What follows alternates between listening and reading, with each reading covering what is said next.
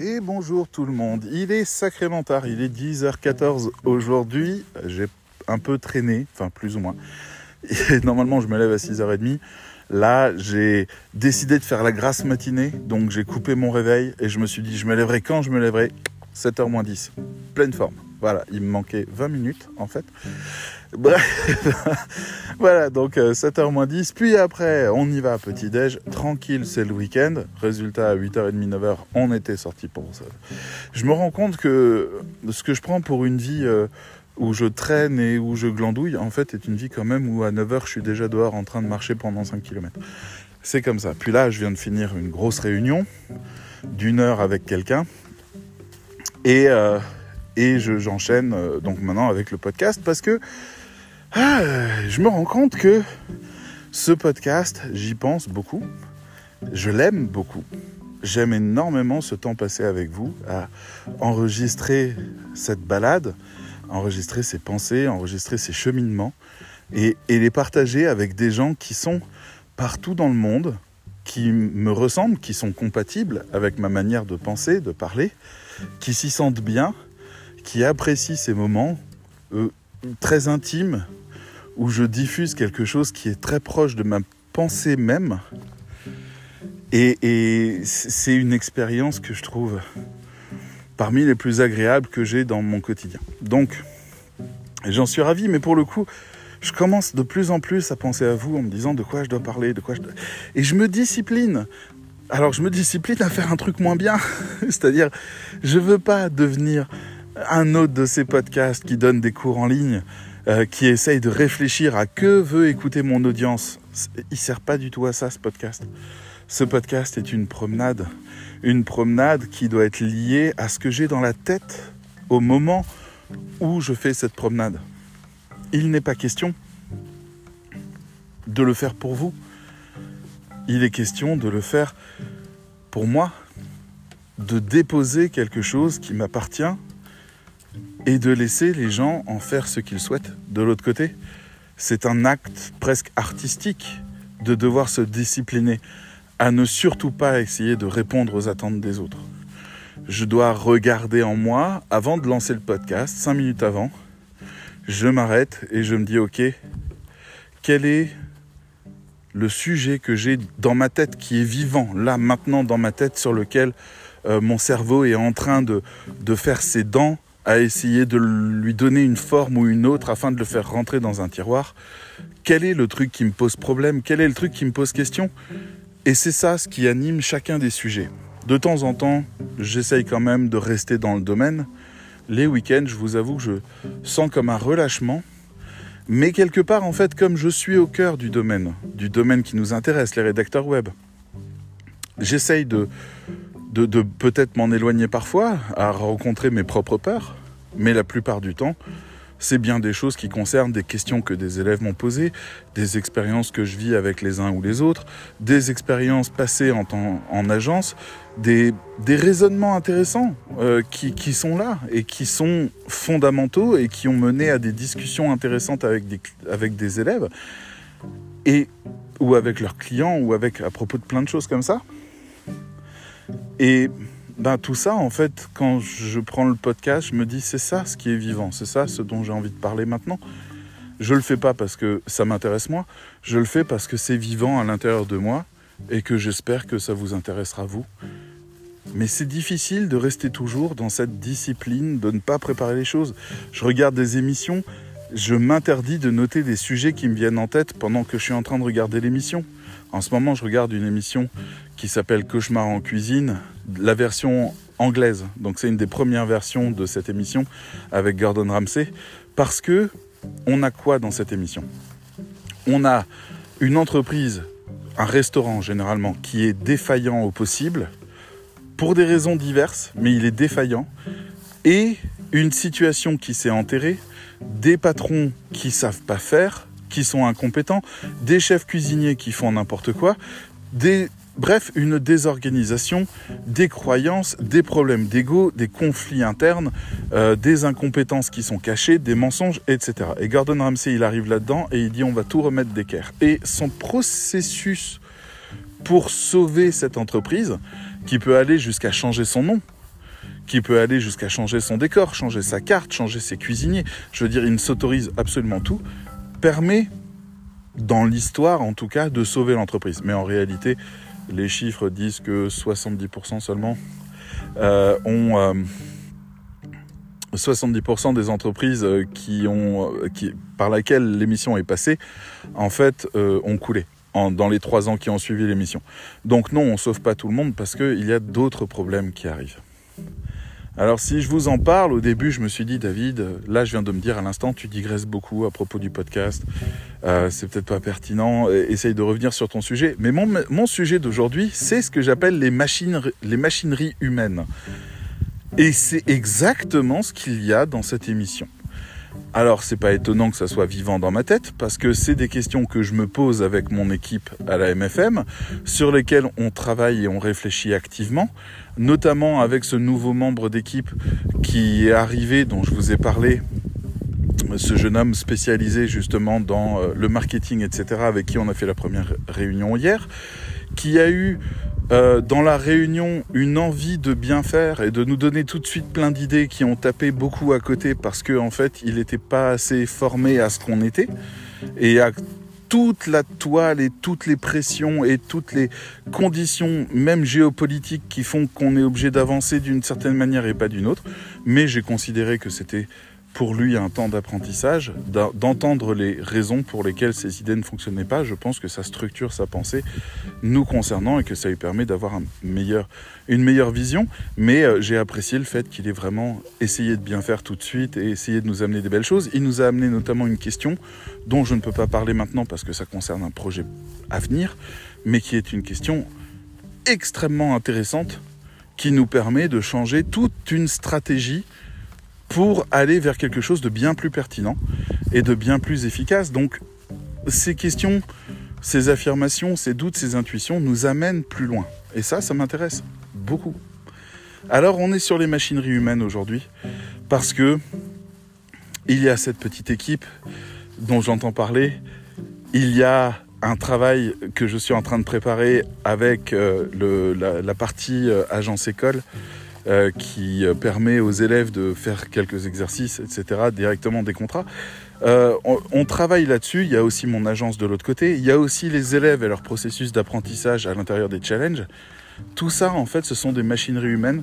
J'entends par là que ce sont des machines composées uniquement d'humains. C'est un peu bizarre, vous trouvez? C'est pas impossible. que l'image qui vous vienne en tête, ça soit le Human Centipede, le film d'horreur où il y a un, savant fou qui s'amuse à, greffer des humains ensemble, c'est dégueulasse et ça n'a rien à voir avec euh, ce, euh, ce dont je parle du tout. Enlevez-vous cette idée de la tête, moi je vais essayer en tout cas. Les machineries humaines, c'est depuis l'aube des temps la chose la plus formidable qui ait jamais existé. Vous en avez qui fonctionnent, que tout le monde adore, comme par exemple les matchs de foot où chaque équipe est une machinerie humaine. C'est-à-dire l'entraîneur, le, coach, celui qui organise euh, ces matchs, celui, le recruteur aussi, sont des gens qui réfléchissent en fait à chaque étape à qui sera le mieux et pour quelles raisons il sera le mieux. Il y a des footballeurs de légende qui ont fait euh, une carrière qui n'était pas du tout suffisante parce qu'ils n'ont pas su travailler en équipe. Ou alors, il y a même des équipes, je crois que c'était Maradona, non, c'était pas Maradona, c'était Cantona, il me semble, où en fait l'équipe avait été conçue pour travailler autour de la star. Mais pas avec la star, parce que la star, elle était un peu butée, elle voulait pas jouer avec les autres, donc elle avait un, niveau d'interaction minimal, mais en fait l'équipe autour était là pour préparer le terrain de la star, pour qu'il puisse marquer des buts ou ce genre de choses, parce qu'il en avait toutes les compétences et capacités. Bref, je m'y connais pas en football, ça se trouve tout ça c'est juste de la légende, mais en tout cas, les machineries humaines, c'est celles aussi qui produisent les films. Les films que vous aimez beaucoup, les petits films tendres et intimistes sont quand même faits par une centaine de personnes. Donc on va choisir tel chef opérateur parce qu'il est extrêmement bien organisé et qu'il sait réaliser la vision des auteurs. On va choisir tel scénariste parce qu'il a cette sensibilité qu'on recherche. On va chercher tel euh, responsable photo, je sais plus le nom maintenant, chef photo. Alors lui, c'est carrément celui qui choisit les plans, les cadres, les images et l'éclairage et qui va raconter quelque chose par ce simple éclairage qui change absolument tout.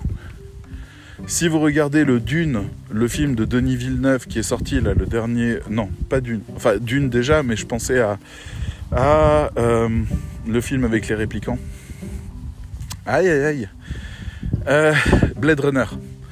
Le Blade Runner 2049 qui est sorti par Denis Villeneuve, il est entièrement poussiéreux, jaunâtre, ah, euh, j'ai Mossad en tête.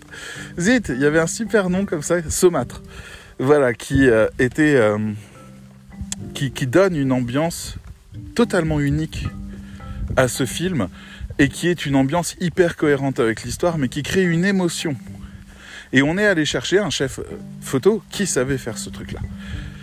Donc on a quelqu'un qui a pensé un truc qui était trop grand pour lui il s'est dit, et si on faisait ce film-là, qui racontait ça comme ça, et l'image, elle serait comme ça, et on ressentirait telle chose devant, etc., etc. C'était beaucoup trop grand pour lui. Et à chaque fois que c'est trop grand pour lui, il va chercher des gens pour l'aider. Et on commence à avoir une machinerie humaine. Vous savez, un peu comme dans ces films euh, de... Enfin, ces séries télé avec les, Transformers, pas les Transformers, les... Euh, les X-Men, oh mon dieu, je viens de sortir un truc trop loin. Euh, les Bioman, j'ai plus les noms, Power Rangers, ce genre de truc. C'est-à-dire en fait un véhicule qui s'accroche à toute une série de véhicules pour pouvoir donner un super méga robot Zorg. Je crois que ça s'appelle un Zorg. Et, euh, et ça, c'est la machinerie humaine.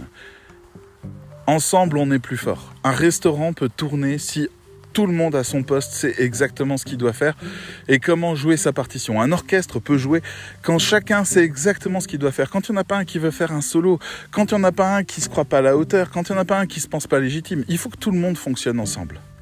La machinerie humaine. Elle nous intéresse d'autant plus qu'en rédaction web, on se croit seul et isolé, mais on fait partie d'une machinerie humaine. On a le client, mais il n'est pas tout seul, le client. Le client, il a monté son site. Alors déjà, il compte sur les gens qui ont développé la plateforme de son site. Si c'est un PrestaShop ou si c'est ce genre de truc, il faut quand même que, que ça fonctionne, qu'il y ait des bonnes mises à jour, que ça foute pas en l'air à chaque fois qu'on fait une mise à jour. Je dis ça parce que j'ai été intégrateur PrestaShop pendant un temps de ma vie et qu'on mettait tout en 6.1 si je me trompe pas parce que la 7.1 foutait en l'air quasiment la moitié des fonctions qui avait été customisé sur le 6.1. Je veux dire, ça, ça, en devenait un truc où on codait directement à l'intérieur même du CMS pour pouvoir corriger les bugs à venir qui allaient sauter si jamais on faisait une mise à jour. On a fait une mise à jour sur un site d'une cliente une fois pour mettre un module. Il a foutu en l'air tout le site. Et c'était dingue parce qu'il était marqué compatible ce truc. Il a tout foutu en l'air. C'est là où j'ai appris d'ailleurs qu'il nous fallait des versions test en, hors ligne pour pouvoir faire ce genre de test parce que la clientèle est devenue cinglée. Et, je le comprends, hein, on a mis deux heures à remettre son site en ligne. Heureusement, il y avait encore des petites fonctions pourries. Ah, mon chien m'a perdu, je le vois courir au loin. Oli Oli Je crois qu'il est en train de remonter tout le chemin. Je ne sais pas quand est-ce que je vais la revoir. Euh, bon, c'est pas grave, je vais la surveiller un petit peu. Je pense que je devrais la distinguer à un moment donné, sinon elle va remonter jusqu'à la bagnole. Excusez-moi encore une petite seconde.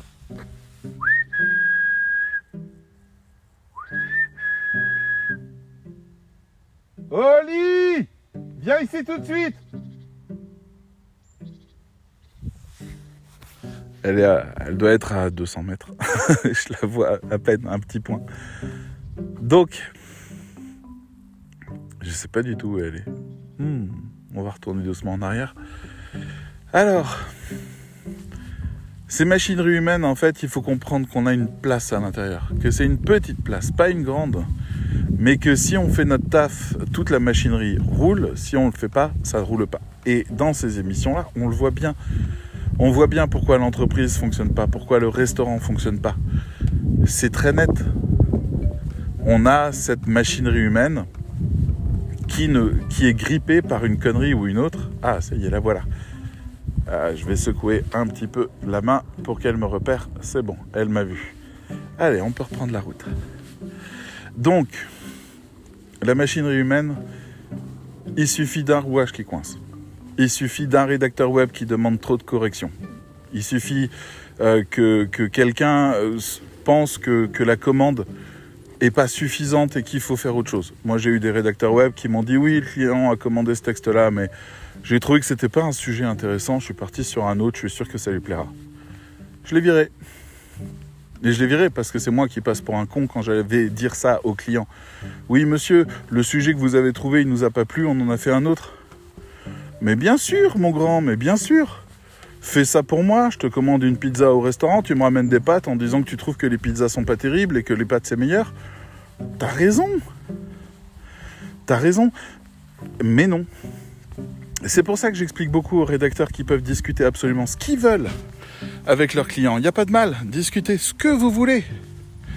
Mais quand vous dites que vous allez le faire, quand vous tapez la main, en gros pour euh, métaphoriser euh, le, geste universel de tous les commerces du monde entier depuis la nuit des temps, qui montre qu'à partir de ce moment-là, on s'engage à faire ce qu'on a dit, on tape dans la main. À partir du moment où vous tapez dans la main, vous livrez ce qui a été demandé. Point. Avant ça, vous pouvez discuter de plein de choses, évoquer des nouvelles idées, faire des propositions. Mais quand vous tapez dans la main, c'est fait. C'est une des règles qui fait que la machinerie humaine peut fonctionner. Si jamais vous avez quelqu'un qui passe du temps à corriger vos textes, qui moi j'ai ça en ce moment dans l'agence école, et à un moment donné vous avez le rédacteur qui se dit oh, on en est à la cinquième correction, vaut mieux tout reprendre de zéro, et qui réécrit tout de zéro. Il a foutu le travail de qui en l'air à ce moment-là? Le sien? Non, mais cinq corrections aussi sont parties à la poubelle. ça va pas. La machinerie humaine se grippe à ce moment-là, puisqu'il y a une décharge d'énergie qui a été jetée à la poubelle. Et là, on se dit, euh, t'es sûr euh, on, on va pas aller dans ce sens-là? Parce que je n'ai pas le temps et parce qu'en fait tu viens de me faire perdre plusieurs semaines parfois de correction pour en arriver à un point où tu as jeté tout mon travail de correction, de réorientation, de recommandation, tout ça tu l'as mis à la poubelle. Pour refaire tout de zéro, pensant que ça serait mieux. Sauf que là on est de nouveau face à un texte nouveau qu'il va falloir recorriger de zéro alors que l'autre on avait bien avancé. Donc non, tu sors l'autre de la poubelle et puis on continue le chemin parce que tu es dans une machinerie humaine. T'es pas seul, il y a quelqu'un qui travaille avec toi et pour toi pour améliorer ton travail, la moindre des choses, ça va être donc d'être attentif et d'essayer de répondre à sa demande. C'est ça l'objectif. Donc, on a cette machinerie humaine qui est présente à plein d'endroits. Et le client, parfois, il ne se rend pas compte qu'il la fout en l'air aussi. Il faut lui expliquer. Ok, merci beaucoup, monsieur arrêtez s'il vous plaît maintenant de m'envoyer des tonnes de messages. C'est les gens qui s'amusent avec les boutons préprogrammés euh, sur les pages de la MFM qui permettent de poser des questions. Alors il se dit ah ben moi je veux tout savoir. Alors il se met à cliquer sur toutes les questions et moi j'ai des, des tonnes de sonneries sur ma montre. Quelle haute technologie. Merci beaucoup. Merci à Facebook et à euh, Apple et à tout le monde d'avoir créé un réseau entre cette personne quelque part en Afrique et moi qui consiste à faire sonner ma montre et à m'embêter alors que lui se pose des questions tranquillement chez lui. Je trouve ça génial des fois quand je refais le chemin. Mais bon. Ensemble on est plus fort, mais on oublie de dire, il manque un mot à cette phrase. Le mot ensemble signifie en coordination complète. Signifie avec des tâches parfaitement compartimentées signifie avec des responsabilités limitées à chaque étape, signifie avec une vision de groupe. À ce moment-là, ensemble, on est plus fort. Pour cette petite équipe qui essaye de se monter en ce moment, cette notion de ensemble, elle est très compliquée encore. Elle n'est pas nette, elle n'est pas claire. Il y a beaucoup de, personnes qui jouent un peu trop individuel en ne respectant pas la totalité de leurs promesses, mais ça va s'affiner, ça va se mettre en place personne n'est déçu à cette étape-là, il y a besoin de grandir et de progresser. Et c'est la raison pour laquelle la MFM aussi prend cette direction de donner cet apprentissage-là, l'apprentissage du ensemble. Parce que la machinerie humaine, c'est quelque chose qui est omniprésent pour absolument tout. Vous vivez dans une maison, les gens qui ont construit cette maison, ils étaient plusieurs. Et si votre maison ne s'écroule pas, c'est parce qu'ils ont travaillé ensemble. Vous allez sur un site internet, quel qu'il soit, il fait des choses formidables pour vous et vous rend des tonnes de services. C'est parce qu'il y a des centaines de personnes qui ont appris à travailler ensemble et qui ont fait un travail ensemble. Il faut savoir être humble dans les équipes. Et ça vaut aussi pour le chef d'équipe qui a bien conscience qu'il est juste le garant, le protecteur et absolument pas un dictateur parce qu'il n'a pas de pouvoir sur les commandes. Il sait quelle commande doit sortir, il sait quelle forme elle doit avoir, il est juste le garant. C'est le mauvais rôle quelque part dans l'histoire. Mais il est avec les autres, ensemble. Il est là pour, pour que tout soit cohérent. Il est là pour travailler à toute la cohérence. Il est là pour travailler à la cohérence des délais, autant que la cohérence de la forme, autant que la cohérence du format, autant que la cohérence de la structure, autant que la cohérence de la qualité d'information. Il est là pour absolument tout contrôler, pour que l'entité qu'il représente, tous, ne soit jamais décevante. C'est ça le plus gros objectif, ne pas perdre des clients et en avoir même davantage.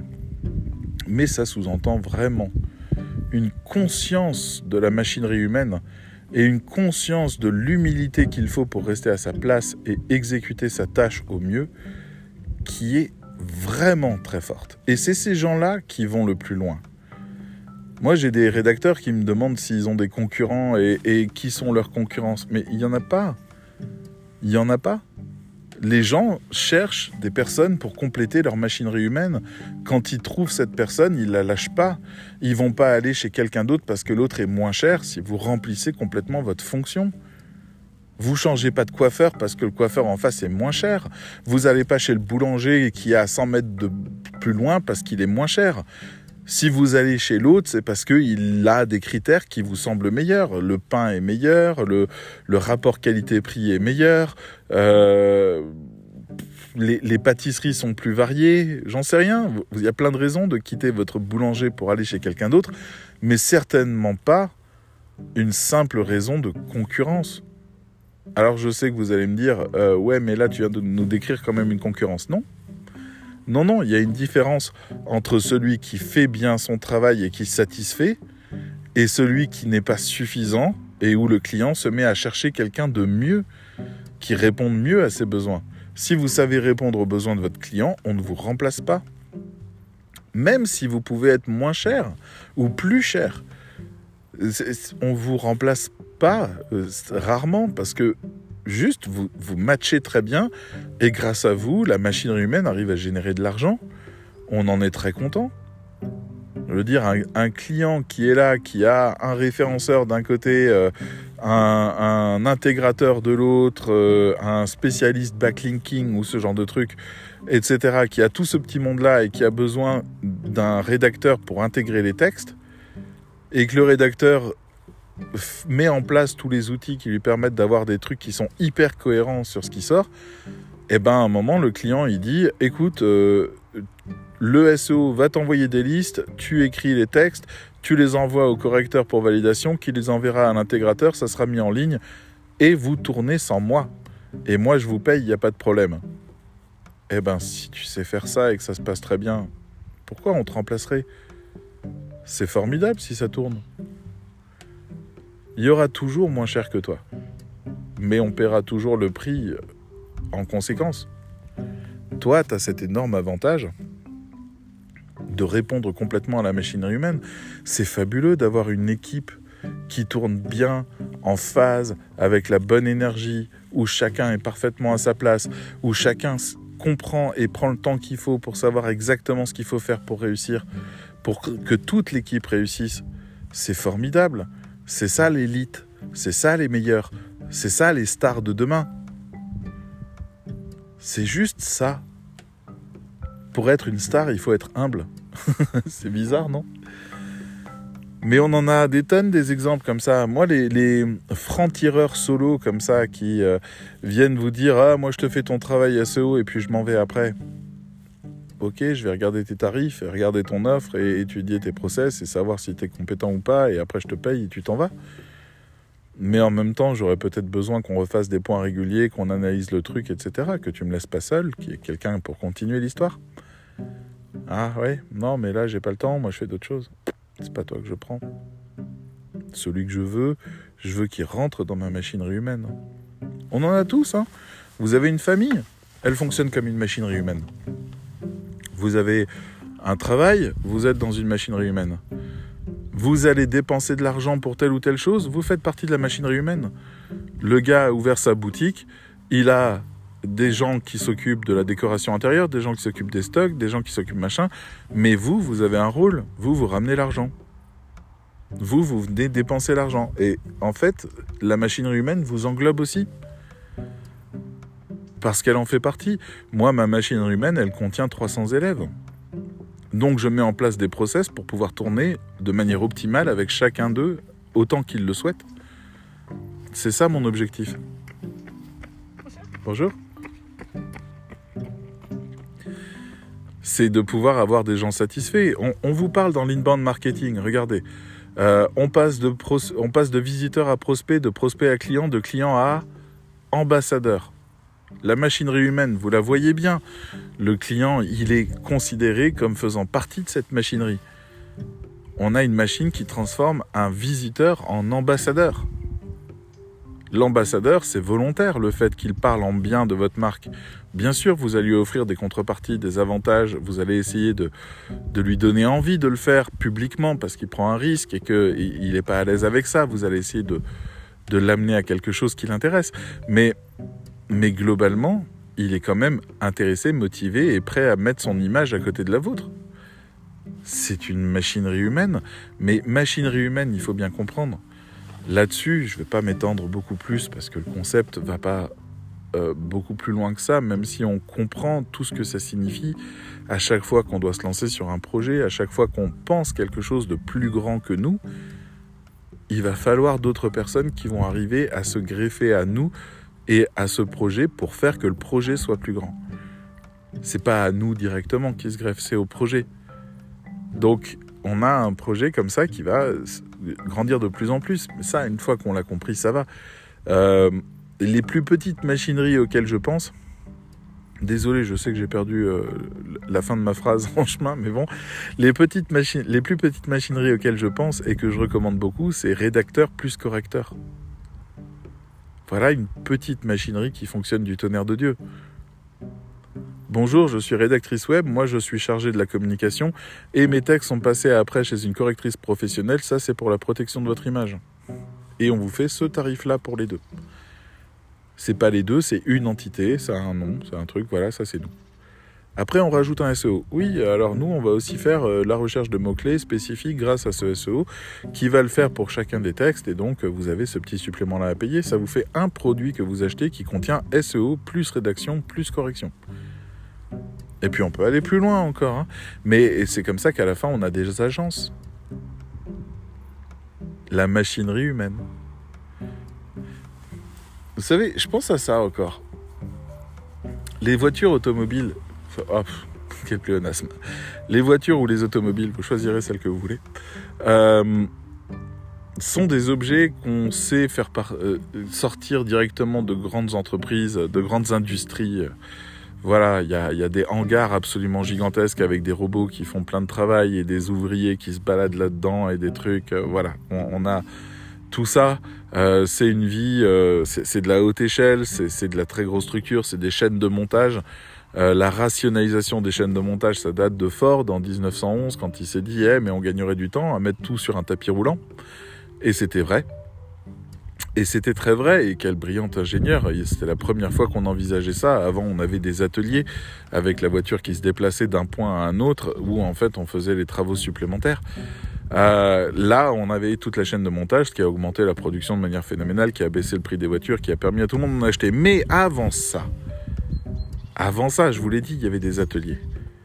Est-ce que vous avez idée de comment on passait une commande de voiture avant que Henry Ford industrialise le process? Et pourtant, on en a vendu des voitures hein, à l'époque. Mais elles étaient, on pourrait dire, faites à la main. Elles étaient faites généralement dans un atelier. Et dans l'atelier, en fait, on avait le chef d'atelier qui, euh, donc il y avait rien, hein, qui commandait la structure de la voiture à une fonderie qui l'a fabriquée sur mesure à partir de plans. Donc l'atelier avait des plans qu'il avait généralement achetés à des ingénieurs précédemment et donc il pouvait comme ça passer commande à la fonderie. Euh, après quoi, en fait, il recevait la structure. Il faisait fabriquer le moteur dans un coin de l'atelier par des mécaniciens qui euh, fondaient, euh, préparaient, structuraient. Enfin bref, on avait déjà une petite expérience des moteurs à l'époque. Donc il récupérait des pièces, etc. Mais il, il fabriquait le moteur, d'accord? Il le fabriquait ils, préparaient chacune des pièces, ou presque. Ils en commandaient une partie, fabriquaient les autres, bref, ils, fabriquaient le moteur. Et on mettait le moteur sur la charpente de la voiture. Après quoi, on lui mettait des pneus qu'on avait fait venir d'ailleurs encore une autre entreprise euh, qui produisait les pneus et les jantes, et hop, on mettait tout ça dessus. Très bien. Après quoi, on commençait à travailler l'intérieur de la voiture. On faisait venir un bourrelier alors Bourrelier, c'est le genre de nom que, personne ne connaît, mais c'est celui qui fabrique euh, les fauteuils rembourrés, par exemple, les assises rembourrées, les matelas, ce genre de trucs. C'était le métier de mon grand-père, donc il était bourrelier. Je trouve que c'est un métier extraordinaire. Et euh, c'est du savoir-faire extraordinaire de fabriquer un matelas sur lequel les gens vont dormir pendant 30 ans. Quoi. Euh, et donc, il était bourrelier, et, et le bourrelier vient et fait toute la sellerie en cuir. Ok, donc il nous faut aussi une tannerie, un tanneur qui vient pour faire ça. Puis on a les gens qui viennent pour installer les pédales, pour installer le volant, pour installer euh, toutes les selleries à l'intérieur, toutes les structures. Bon, ok, voilà, c'est fait. Maintenant, on va poser des panneaux de bois ou du métal ou euh, différents autres alliages qu'on va mettre autour de la voiture pour l'habiller. Puis après, on va faire les détails, maroquinerie et compagnie, etc., etc., etc. Il fallait environ 20 corps de métiers différents pour fabriquer la voiture et une dizaine d'entreprises différentes. Et si vous regardez ça de près, vous allez vous rendre compte que c'est ça votre situation à vous aujourd'hui. C'est la même. Nous sommes à l'époque pré-industrielle du web. De moins en moins, hein, vous voyez que les choses évoluent. Vous voyez qu'il y a de plus en plus d'agences, de plus en plus de plateformes, de plus en plus d'industrialisation. Vous le voyez. Mais vous êtes la génération d'avant. Vous n'êtes pas dans les machineries humaines. Henry Ford est arrivé et il a tout fracassé. Alors est-ce que ce sera GPT-3, l'intelligence artificielle, qui va faire ça? Est-ce que ce sera euh, les, les entreprises qui vont se structurer pour commencer à proposer pas seulement des sites internet, mais une gestion complète du site sans que le client ait même quoi que ce soit à mettre comme pied là-dedans? Euh, Est-ce que ce sera des solutions avec de l'intelligence artificielle euh, qui vont s'auto-gérer, s'auto-programmer Je ne sais pas. Mais on va arriver à une étape où notre métier d'artisan, au même titre que mon grand-père Bourrelier, va disparaître parce qu'il va y avoir des usines qui vont fabriquer les matelas à des tarifs bien moins chers et d'une qualité bien supérieure. Je dis ça, hein, on, pourrait croire que mon grand-père faisait des choses d'extraordinaire qualité. Il les faisait dans la tradition. C'était des matelas très lourds, remplis de laine et de choses comme ça. Hygiéniquement, ben aujourd'hui on fait mieux, hein, clairement. Euh, au niveau de la diffusion des températures, on fait mieux aussi. Au niveau de la protection contre les punaises de lit, on fait mieux. Donc, il aurait sans doute progressé dans son métier si on l'avait laissé faire. Mais il est parti à la retraite, tout simplement. Et personne ne l'a remplacé parce que les grandes entreprises sont arrivées. Alors qui va remplacer le rédacteur web? C'est pas vraiment la bonne question. La question c'est quelle machinerie humaine va intégrer la rédaction web d'une manière plus efficace que de commander un rédacteur web freelance à l'extérieur? Est-ce que nos jours sont comptés? Il existe encore des artisans aujourd'hui, hein mais ils vendent des choses très spécifiques. Si vous voulez un bol fait à la main, peint à la main par un artiste artisan, ça vous coûtera 20 euros le bol. Si vous voulez un bol, ça vous coûtera 1 euro chez Ikea. 20 fois plus cher. Mais voilà l'artisan. Donc, les machineries humaines, on a intérêt à y penser tout de suite. C'est une des raisons pour lesquels la MFM va commencer à former au travail d'équipe. Parce que je crois vraiment, maintenant, que le temps des rédacteurs web indépendants devient limité, mais que ça ne veut pas parler de rédacteurs web salariés, parce qu'ils ont le droit de ne pas être salariés, mais par contre qu'ils forment des équipes freelance qui fonctionnent du feu de Dieu, ça me semble aujourd'hui une des meilleures issues. Je vous donne un exemple tout simple. Je l'ai déjà donné plusieurs fois, et c'est d'ailleurs pas dit qu'on le fasse, hein. mais c'est ce que je fais, ce que je viens de vous décrire là, c'est ce que je fais depuis 10 ans, 12 ans maintenant. C'est-à-dire, non, j'exagère, 10 ans, on va dire 10 ans. Euh, c'est-à-dire, j'ai une agence, ou plutôt je suis une personne qui a une structure par le hasard. Il se trouve que j'ai une structure d'entreprise et pas une structure d'auto-entrepreneur. Parce que à l'époque, je savais pas trop quoi faire et je me suis un peu tout autorisé en créant une SAS unipersonnelle. Et je suis toujours dans la même SAS unipersonnelle. Et, euh, et ça fait 10 ans. Et elle a changé 4 ou 5 fois de fonction déjà, parce qu'elle a l'avantage d'être très flexible. Donc j'évolue, et puis je laisse évoluer, et j'ai pas besoin de refaire tous les papiers, et en fait, je peux facturer un peu ce que je veux. Euh, je sais qu'à une époque, je m'étais enseigné, et je peux, euh, je peux facturer des massages. Si un jour je veux faire des massages, je peux facturer des massages. Voilà. C'est pour dire en fait à quel point c'est large. Hein. Donc, Donc, ça m'a permis d'avoir un principe de sous-traitance possible. Parce que si j'ai une entreprise, eh ben, je suis taxé sur mes bénéfices. C'est-à-dire que tout ce que je paye à des sous-traitants sort de mes bénéfices. Donc, en fait, est pris en charge par l'entreprise, qui n'est pas moi. C'est des personnes différentes. À la différence de la micro-entreprise, auto-entreprise, qui ne peut pas euh, sous-traiter parce que, euh, ben, elle est prise sur son chiffre d'affaires. Donc, si elle rentre 100 balles et qu'elle redonne 30 balles, eh ben, on la taxe sur 100 balles. On la taxe pas sur 70. Euh, D'accord? Donc c'est un problème mathématique qui fait que moi je peux et que les autres peuvent pas. Mais aujourd'hui j'ai conscience que c'est ce qui m'a permis de rivaliser avec les agences. Parce que je suis arrivé avec une structure, moi et mes potes, on va faire le boulot super bien, on va gérer toute la production.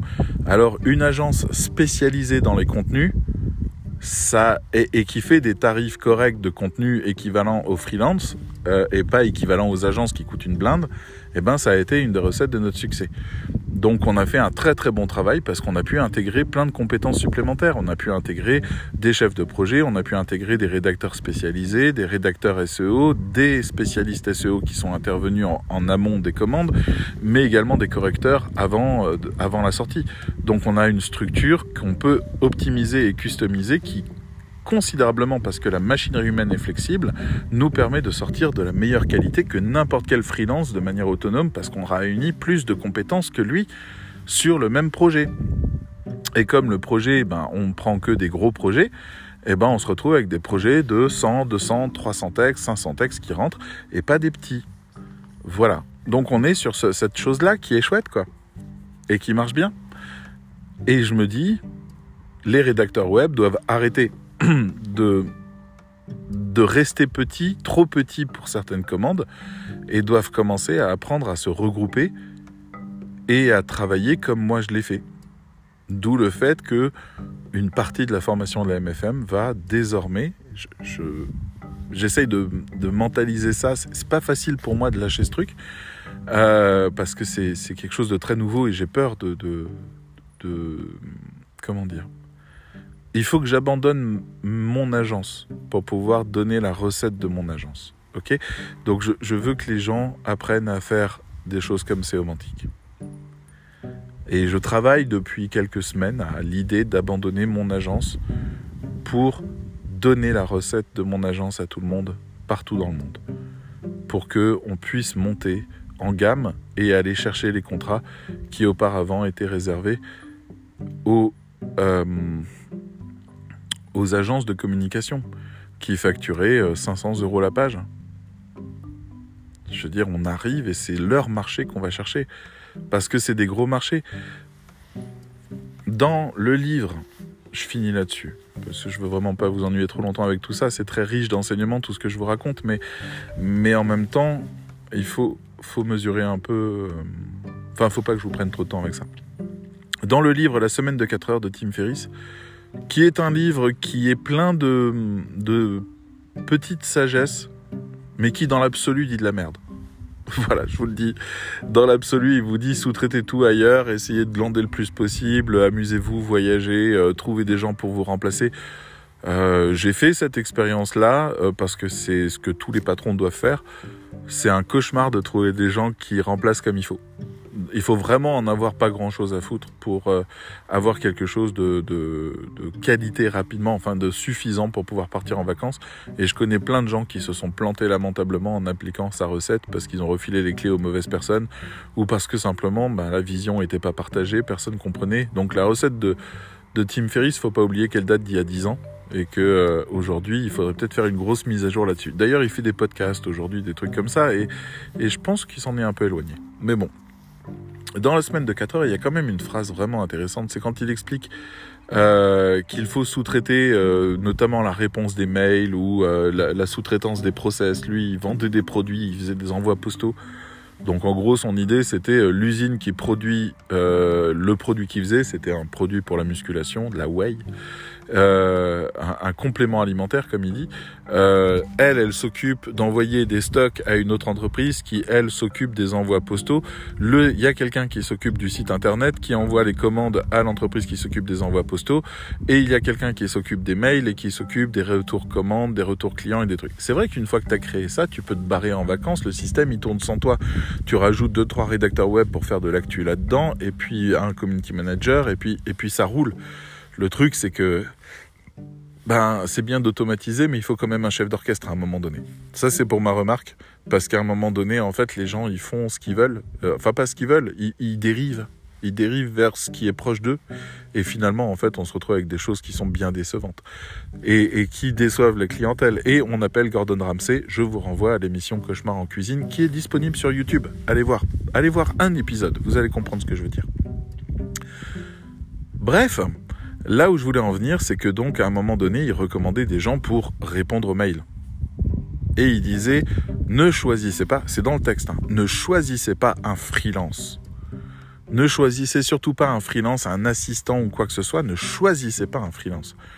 Parce que s'il tombe malade, s'il veut arrêter de boulot, s'il change d'avis, s'il a plus le temps pour vous, vous êtes dans la merde.